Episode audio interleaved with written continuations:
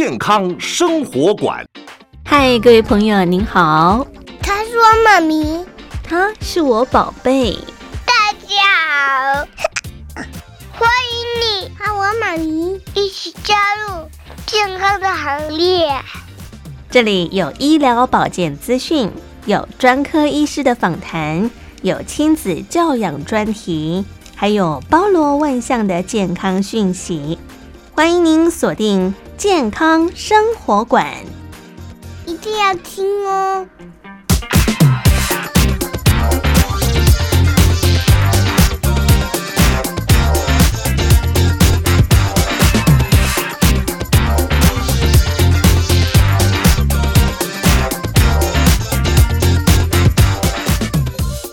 健康生活馆呵护您健康每一天，各位亲爱的朋友，您好，我是佑佳，非常欢迎您收听今天的节目。今天呢，我们在节目当中呢，要跟听众朋友们一块来关切的是气喘。不知道亲爱的朋友，您身边周遭有没有气喘的族群？在生活当中，到底又该怎么样去做一些防御性的工作呢？今天在节目里头呢，为听众朋友邀请到的是三军总医院内科部胸腔内科吴俊汉吴大夫，就要跟听众朋友一块来深入这样的议题做剖析。欢迎您锁定我们今天的节目。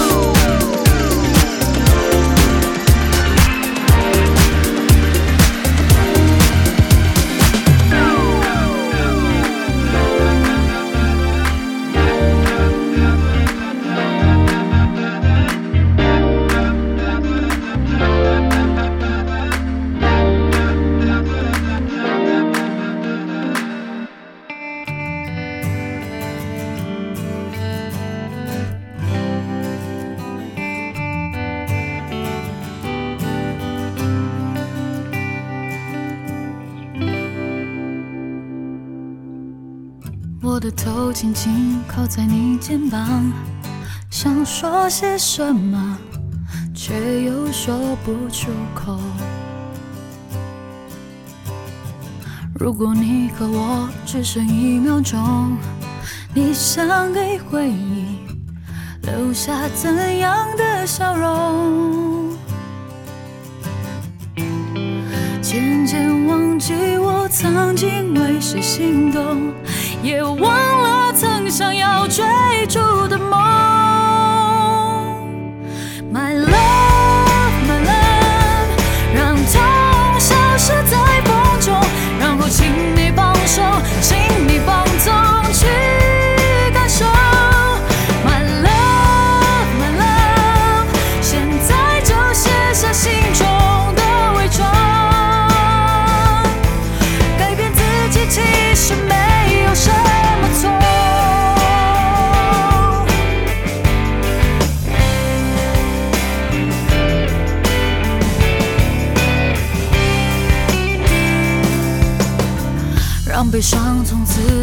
在脑中，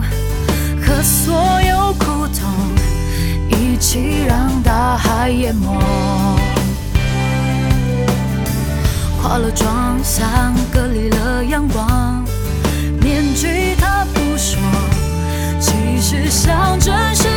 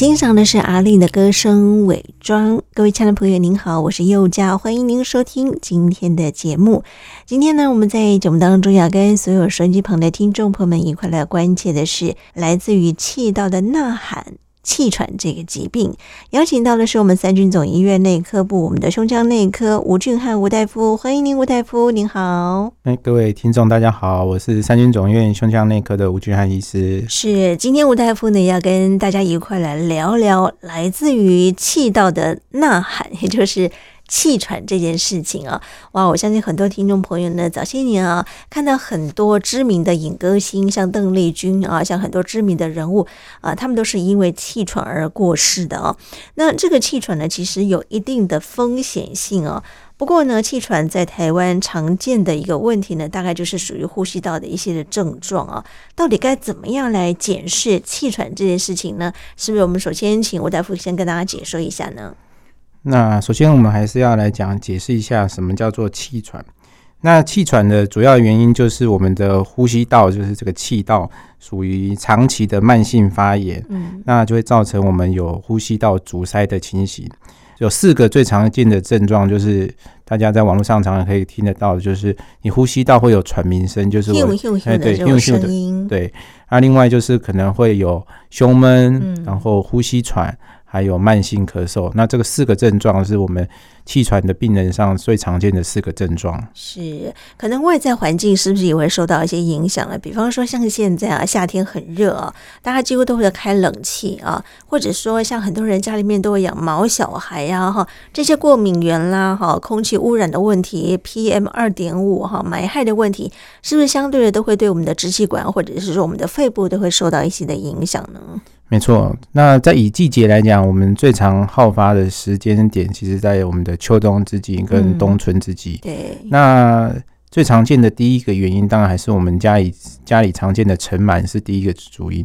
那第二个的话，其实是比较在我们环境中大家比较忽视的，大概就是一种冷热交替，然后冷空气的刺激。尤其我们在夏天常常在很热炎热的天气中，那家里可能室内是开着冷气，嗯，那突然从一个炎热的天气到一个这个冷气的一个刺激哈，那冷空气对，尤其我们这个鼻黏膜的时候来讲，也是一个很大的诱发因子。嗯嗯。其次就是我们在外在的环境，其实大家最近常看听到的 PM 二点五啊、PM 十啊，这些环境的污染因子。或者我们去燃烧这些含碳的这些烟雾，烟雾也是也是一种常见的因子。那我们在居家的话，有些大家现在很流行会养一些宠物啊。那宠物的一些哦，有像狗，对，像狗毛或猫毛，嗯，也是我们常常会看到说病人有这样引发的一个的情形。是，像国外常常还会有花粉的问题啊，亦或是像霉菌啦，哈，很多人抽烟，这些化学物质的挥发物啊，都会让我们的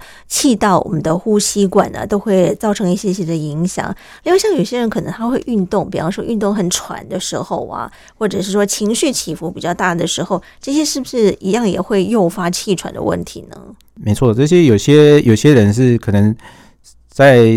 有些运动员呐，哈，我们一般运运动喘的话，可能还是跟我们的就是我们的需需求量提升有关。那但是在有一些极少部分的人，有些像运动员或者是。呃，或者是我们去运动刺激它，那它其实是一个诱发因子，然后就是说，如果你有气喘的一个病史，那运动的话，甚至就有可能去诱发你这个气喘的一个发作。是，所以我们刚刚吴大夫告诉大家，气喘它是因为我们的气管持续性的慢性发炎反应所导致的哦。那本来呢，我们的气管的表皮组织应该是有一个保护的屏障嘛，对不对？对。好，但是呢，因为像我们的发炎的关系，像很多人是因为感冒了，它破坏了原先的一些的保护的屏障的时候，让这些过敏原呢，它就容易会进入到我们的气管支气管的里头，接触到我们的表皮细胞之后呢，可能它就会。有一些反应的一些的情况产生，哈，就会咳嗽啦，就会有喘鸣呢，就会不舒服的问题情形产生嘛，啊，那如果说像我们的气管发炎啊、水肿哈变窄了，如果不严重的话呢，可能我们看到这个空气当中它还可以有一些进出，但如果说感觉到胸闷、有喘哈，我们刚刚所提到的会有这些症状的时候呢，就表示说它其实会比较严重了哈，可能我们发现很多人气喘发作的时候呢。会堵塞我们的气管，或者是说我们的肌肉壁变得很紧，通道变小的时候呢，我们就没有办法有正常的呼吸，然后就会有刚刚我们所提到的会有喘鸣的声音，会有咳嗽或者是呼吸困难的状况，对吗？没错，大家都可以想说，气喘其实就是一个呃气道狭窄一个情形。那就像我们吹口哨一样，大家把嘴撅起来之后，就会吹出口哨的声音。那我们在临床上常常跟病人比喻，就是说，你平常是一个很很粗的管子，比方说你的气管可能比我们吸珍珠奶茶的管子还要再粗的一个状况。那如果你在气喘的时候，你就好仿佛你现在是用在我们诶吸小珍珠，甚至就是单纯诶更细的那一些吸管在呼吸，模拟你你在用这样子的呼吸的时候，你的你的管子变细，你的的气流量也降低。那相对的病人来讲，他的整个呼吸的就会感到，诶、欸，相对的就会比较辛苦，嗯，然后就会有一些症状出来。那刚才主持人有提到的是说，哈，那我们在遇到有一种病人，诶、欸，奇怪，他也没有，也没听到我们喘鸣声，可是他来的时候已经面红耳赤，他整个呼吸不过来，嗯，哦，那就是我们在大概是三四年前，哈，其实。国外其实就开始推广说，为什么我们气喘气喘越来越重要呢？就是气喘有可能从一个人完全没有任何的症状，然后可以一诱发到气管完全的紧缩到没有办法气流通过去。那这以前我在。澎湖离岛的时候就遇过一个军人，哦，他平常几乎是没有什么气喘的一个症状，偶尔才会发作。结果他一来的时候，他的气管严重到所有的气都打不进去，那我们还甚至哈插管，然后然后甚至接上了叶克膜，才把这个这条生命救回来。所以其实有时候，哎，就说大家有时候很轻忽这个气喘，其实它一一发作严重起来后，甚至可能会有致命的风险。对，这就是我们。在网络上可以，大家可以听到这个翻译成中文叫做气喘重击症啊，是是有生命危险的。所以您说这个案例，他平常都没有什么样特殊的症候，一旦发作的时候就很危险。对，他就是属于我们最最最怕的一种，就是原来大家都觉得，哎，这个这个病人其实气喘非常的轻微，嗯可是他一发作起来是确实会会有致命的这样子的。所以等于说他自己本身已经知道有气喘的问题了，对不对？OK，好，所以刚刚说到这个案例啊，真的是还蛮可怕的一件事情啊！一旦发作起来的时候呢，真的是会要人命哈。所以我们说气喘它是一种慢性疾病啊，轻微的气喘呢，它可能会出现咳嗽、呼吸会很大、上气不接下气。但是当你的这个气喘越来越严重的时候呢，刚刚我们说到这个呼吸会让你喘不过气来哈，非常的急促，没有办法说话，脉搏加速，甚至呢病患会有很恐慌的一个致命的风险哦，所以麻烦，如果说亲爱的朋友您已经被检测出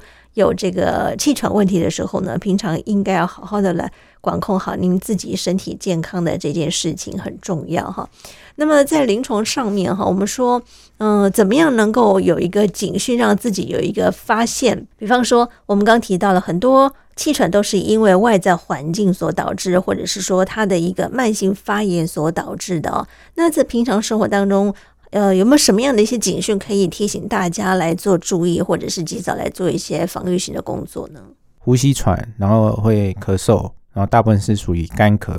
然后会有。会有咳嗽、咳嗽、呃胸闷的现象。嗯，那这样的话，如果你是气喘控制良好的一个病人，一般来讲，应该一个礼拜内应该不会超过两次有这样的一个症状。所以，如果您的身体原来都很非常的良好的话，突然在一个礼拜内你超过两次这样的症状，我想就是一种身体的一个告诉你一个警讯，比方说你的身这个气管曾经有狭窄过。而来，呃，而来开始有一点求救的一个信号。嗯，那在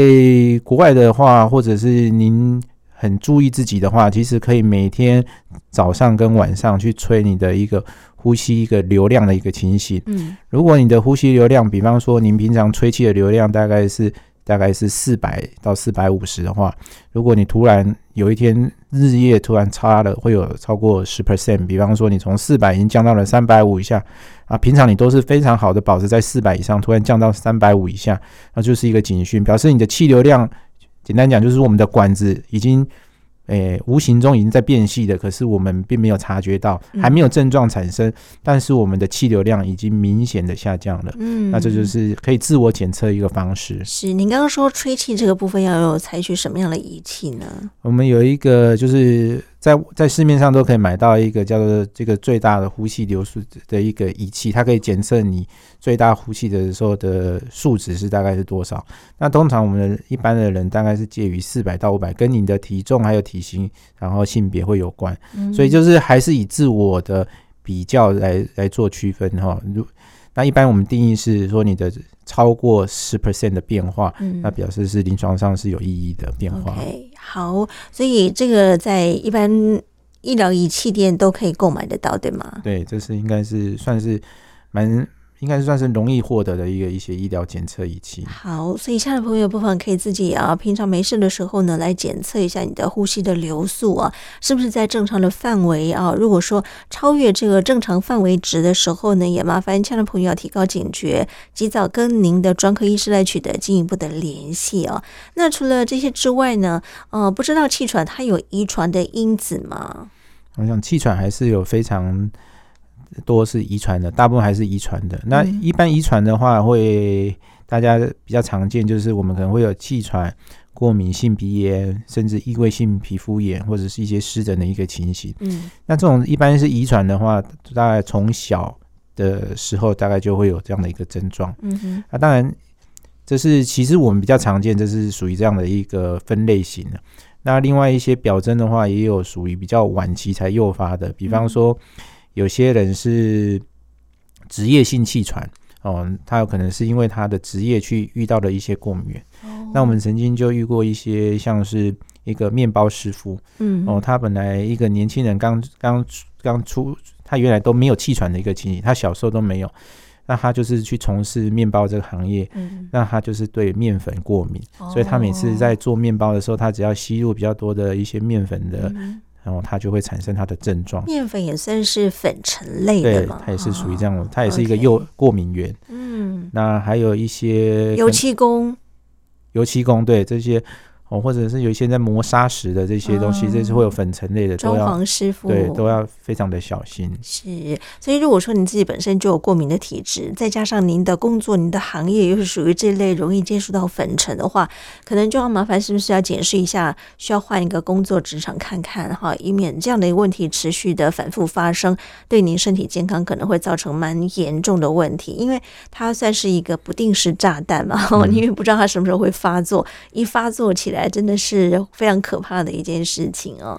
气喘的疾病哦，有没有哪一些对象比较好发？就是哪一些对象比较属于高风险族群呢？如果您是有过敏体质，就是刚刚提到的过敏体质的人，对，就是有过敏性鼻炎，嗯、哦，气喘，然后异位性皮肤炎或者一些容易产生湿疹呢。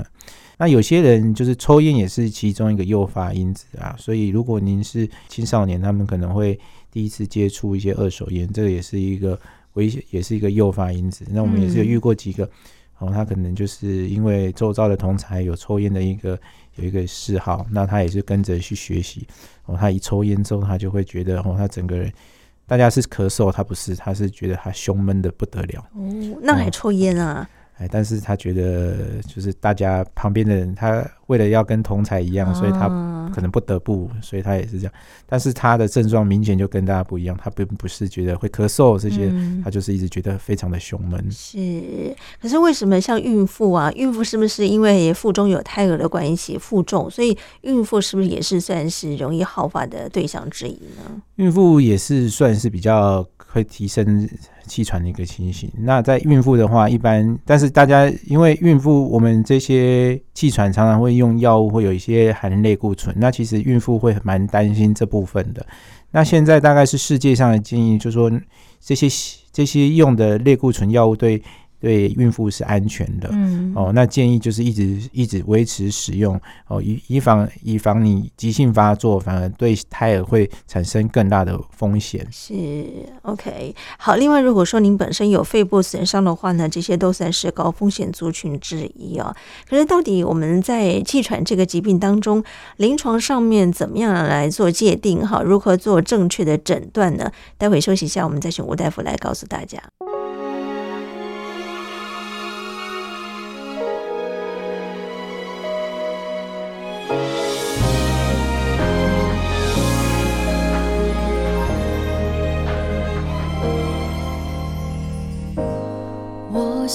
成为你的眼，把最美的风景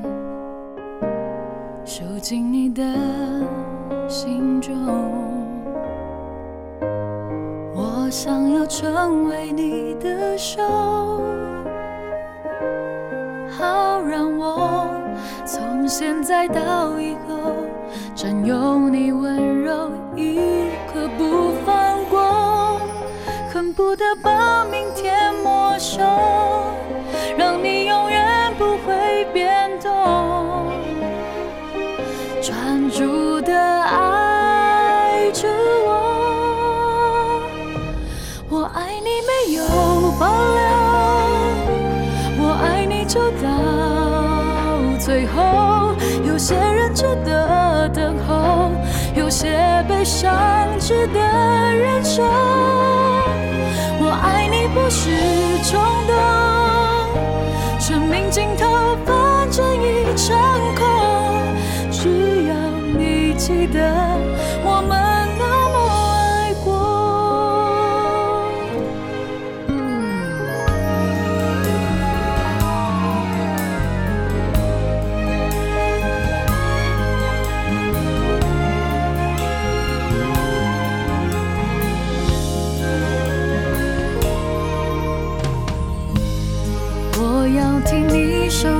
笑容，怕未来快乐变得贵重。要是少了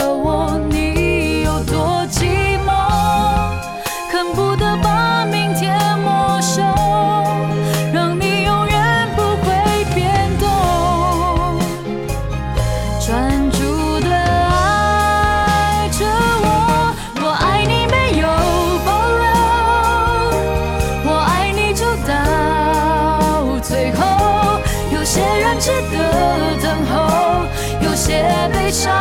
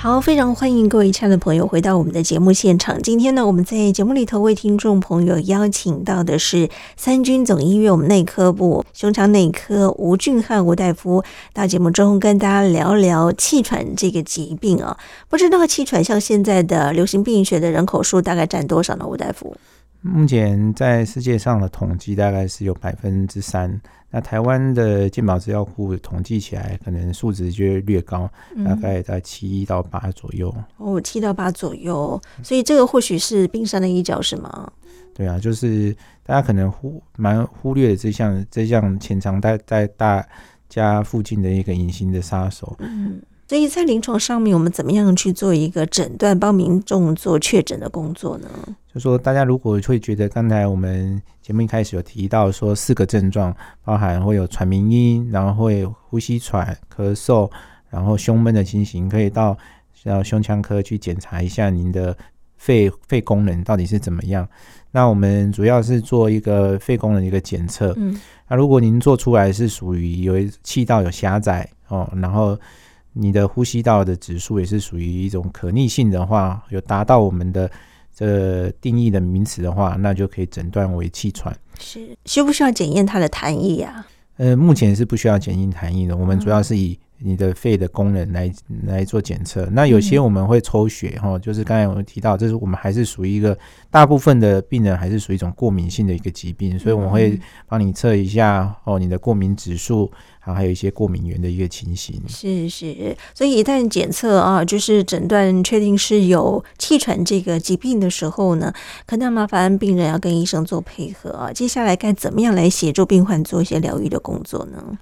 那最重要的话，我想，既然我们都知道有气喘的话，那接下来就是治疗是最重要的哈。嗯、那怎么样去治疗气喘哈？我想这几年的变化可能跟大家的十年前的观念是大诶。欸完全不同了哈，因为最近刚才在上一段节目有提到哈，大家都很怕气喘从一个没有症状的病人突然发作了，发作就有致命的风险。对，所以在这近几年，我们已经把气喘的观念哦，是把类固醇，就是吸入性类固醇的角色提的提高了。嗯，哦，那原则上，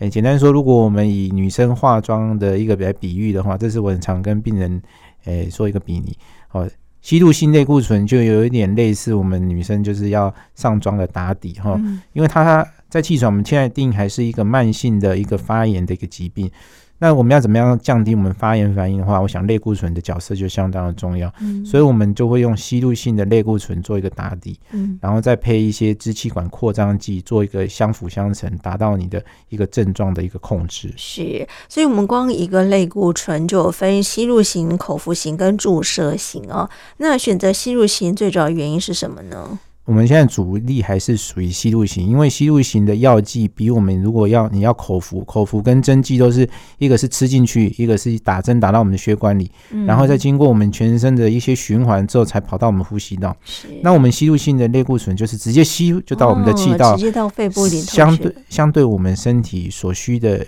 这些药物的剂量就会少得非常多，常常都是至少是十分之以下的。的剂量，嗯，OK，那我们除了类固醇之外，是不是还要搭配其他的药方呢？那我们在吸入型的药的话，除了这个吸入性类固醇的话，还有叫做吸入性的支气管扩张剂，嗯，哦，那包含乙二型的吸支气管吸那个吸入型扩张剂跟抗胆碱的这种吸入型扩张剂，嗯，那这都是可以相辅相成，在帮助我们的气喘。那口服的药的话，除了这些以外，我们还有茶碱类的，还有一些叫做气喘病人常常可以听到，就是用心流来控制我们的气喘。嗯、是是，好，所以依照病人的不同严重程度来选择适合他的药方，哈。对对，所以这个部分的话呢，也可以跟医生做配合。一旦开始服用这个气喘的药方的话，这个疗程大概是需要多久啊？需要长期抗战吗？呃，我们会根据病人的症状，就是发作的频率，还有你平常的症状来做是否要升阶或降阶的情形。嗯，哦，如果您的症状是越来越轻，甚至都没有症状，我们就会考虑药的使用的频率还有次数，然后就会慢慢的下降。嗯，那当然有些病人是比较属于难控制的病人，我们就会把频率甚至剂量提升。嗯，那在近年来里头。其实大家各个各个领域都在提到，就是生物制剂。那我们在气喘，其实目前也有一些生物制剂，对于这种气喘是非常难控制的话，现在也有一些生物制剂是可以供治疗的一个选择。嗯，生物制剂它有健保可以给付吗？呃，目前健保是有给付的，但是它有一些条件哦。那当然可能还是这个，我想这比较专业，可能就是还是跟您的主治医师讨论说，第一个您是不是？有符合这样的条件，然后第二个当然还是您是不是属于适合用这类型的生物制剂？我想这种还是属于专一的这种，这种像这种生物制剂，就是专门对对付一些哪些去诱发这个免疫反应的一个地方，所以并不是每个人用一定有效，所以可能跟您的医生讨论说，你的身体的检测是不是你是属于可以适用这样的一些生物制剂才做使用。是是，所以您刚刚说不是每一个气喘的病人都适合来使用生物制剂的药方，对，它还是要因人而异对，而且呢，像现在呢，还是有条件的给付，并不是每一个病人都适合。而且呢，并不是开放大家都可以来使用哈，可以想见的，他可能在治疗上面的费用应该也不低吧，对不对？如果自费的话，自费的话，目前的药费的话，大概药费如果您要稍微估计的话，大概每个月大概三到三到十。六万差不多，三到六万不等，所以要治疗多久的时间？那大部分是四个礼拜需要打一次，要注射一次。皮下现在的进步很多，以前都是要点滴注射，现在最近的新的药大概都是属于皮下注射，但是就是每四个月好，然后皮下注射，就好像你每四个月要进场保养一下。那治疗的时间原则上还是看每个人的症状。大部分如果会严重用到生物制剂的话，目前大部分的病人都是一直持续的使用。嗯嗯，好，所以这个费用其实听起来也是还不低，而且每个月呃都要打一次哈，四个礼拜打一次，所以要跟医生配合。如果真的忙到忘记了，或者是说没有办法依照这样的一个提成来打的时候，疗效上面是不是也会打折扣呢？对啊，因为这个就是如果我们没有生物制剂，简单讲就是一些综合的抗体然后，如果我们一段时间太久，超过它这个这次注射的效价的一个期程，那当然，如果您又比较晚在施打，那相对可能又会您身体整个的慢性发炎的情形就会可能更厉害，那相对就会造成您呼吸道的症状可能就会更明显。是我们刚刚所提到这个是长期控制的药方哈，当然目的就希望能够来改善呼吸道发炎，或者是说有一些反应过度啊，预防气喘发作的一些药方。可是如果说有一些送进，像刚刚您提到一个比较急症的哈，急性发作的话呢，缓解的药方是不是又不一样呢？在急症急性发作的话。如果是在家里的话，如果是您在家里，您手手头有一些就是这些缓解药物的话，那是可以可以去使用的。那包含一些速效的这些支气管扩张剂。嗯。那如果您是有一些吸入型类固醇混合速效的那个吸毒剂，也是可以做使用的。嗯。那一般我们建议这样子说，你不要先等到医院，在家里就可以自己先先先吸哦，然后。尽快的减缓你这个呼吸道狭窄的一个情形。那如果在家，然后之后呢，如果还是无法缓解的话，当然就是送到医院。那我们在医院的话，可能就会给到一些，就是刚才讲到的，我们可能会给到点滴的类固醇，哦，就是会相对的比较强。那或者是会用一些吸入性的药物，哈，连续的，然后将你的气管扩张，哦，当舒缓你的症状。嗯，那当然是还是有。非常少部分的人，他真的是就刚才一开始提到哈，他真的已经自己的肺已经没有办法提供他足够的氧气进入，或者把二氧化碳带出来的话，那他就可能还是会被插管。嗯，OK，好，我觉得在治疗上面最大的困难点就是在于，呃，即使病人只是偶发性的发作，仍然是有机会可能会造成死亡或者是重击性的这个所谓的气喘的问题啊，所以还是请听众朋友千万不要轻忽这样的一个问题的存在啊，所以呃，落实在平常生活的保养就很重要了哈，也就是说，我们的气喘的病人在生活的环境当中要多加注意，尽量的避免这些刚刚我们。吴大夫所提到的过敏源啊，可以重视个人的清洁。比方说，您家里面有养猫小孩的话呢，那些动物的毛屑啦，哈，或者是说呢，您尽量远离二手烟哈。做适度的运动，这些其实都可以来做一些的保健。当然，如果说您真的发现，哎，气喘发作的时候呢，就要赶紧啊，让这个您的主治医师了解您的状况，及早来做一些防护性的工作。那我想在节目最后呢，我们还是要邀请我们的吴大夫来告诉大家，到底这个气喘这个疾病啊，平常生活当中我们可以来做一些防御性的工作吗？没错，我想气喘的话，首先它最最重要的还是说。如何去诱发这样气喘的一个情？如果您是平常保养的很好，保养得宜的话，那你就是要免免远离你的过敏的一个源。哦，刚才我们有提到说，包含一些动物啊，然后毛小孩啊，然后环境中的包含尘螨啊，然后 PM 二点五、PM 十啊，那在然后家里的可能你在昼夜会有这个冷空气的一个刺激，这些我想过敏源的。刺激是非常重要，您大概要好好的保护自己的一种，免除这样过敏的刺激。那接下来就是说，我们要达到良好的一个控制，嗯，哦，所以我们平常在保养的药物，然后也要记得去使用。就刚才我们有提过，哦，气喘你不要想说它是一个，哦，如果您已经诊断是气喘的话，你不要觉得药哦是一个，哦一个觉得很担心的一个东西。哦，其实，在气喘你可以把它想说，刚才有提。比拟过，就想说女生的保养嘛，我们就是需要气管是要保养。如果把它想成是气管的保养品，那你就不会觉得它就是一个药，嗯、所以你就每天可以规则的哦用它，那你就不会觉得有点心里有一个芥蒂这样子。是，所以一旦有气喘的话呢，这个药方都要跟你一辈子吗？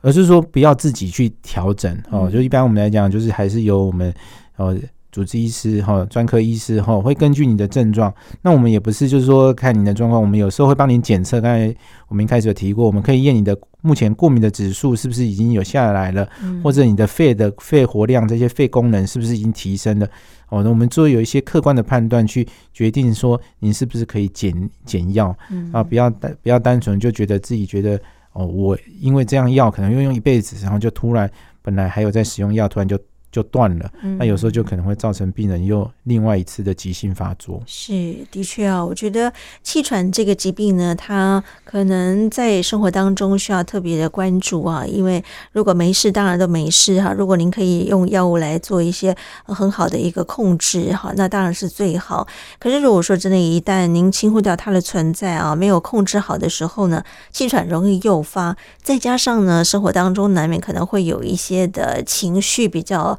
高涨的时候啊，像我们常看很多电视在演哈，就是有有一些人这个很生气哈，然后气到这个他可能情绪管控没有很好的时候啊，经常啊都会有这个急性的气喘发作的问题出现嘛，对不对？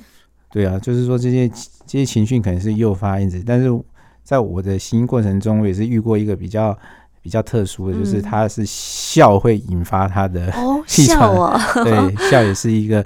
哦，其实，在国外也是有提到，就是说笑也其实也是一个这些情绪的变动，可能就是一个刺诱发的去刺激你的一个因子。所以我真的有遇过一个，他每次大笑，他就会气喘发作。哦，真的啊？对，所以我就在说，那你可能稍微。笑的不要那么夸张。嗯，所以我们的情绪管控啊，当然这个所谓情绪管控不是只有负向的，就是你的生气啊或干嘛。刚您提到连笑哈，开怀大笑也要稍微控制一下哈，才不会因为过度的这种情绪的反应啊，都会诱发这个气喘，容易会有一些的问题出现啊。好，所以生活当中我们还是要再次提醒、叮咛大家，远离这些过敏源，减少气喘的发生，尽量的我们可以做。一些比较缓和的运动哈，减少这些空气霾害啦、化学物质或者是二手烟的影响啊。生活作息尽量维持在正常的状态底下，就可以减少这样的一个问题产生了。但如果说您自己本身呢是因为家族遗传史的话呢，可能呃生活当中更要早去留心自己本身诱发的一些呃气喘带来的一些问题嘛，对不对？对，没错。OK，好，我们说气喘治疗最主要是着重在怎么样能够控制好这样的一个症状，缓解发炎，降低急性发作的风险啊，来维持我们的肺部的功能啊。当然，我们还是要提醒大家，有任何跟平常不太一样症候的时候呢，及早跟你的专科医师取得进一步的联系哈，及早来做一些疗愈型的工作。好，今天很开心，我们透过三军总医院我们的内科部，我们胸腔内科吴俊汉吴大夫的说明，也希望能够让听众朋友听听看，做个参考。谢谢您，吴大夫。嗯，谢谢大家的收听，谢谢。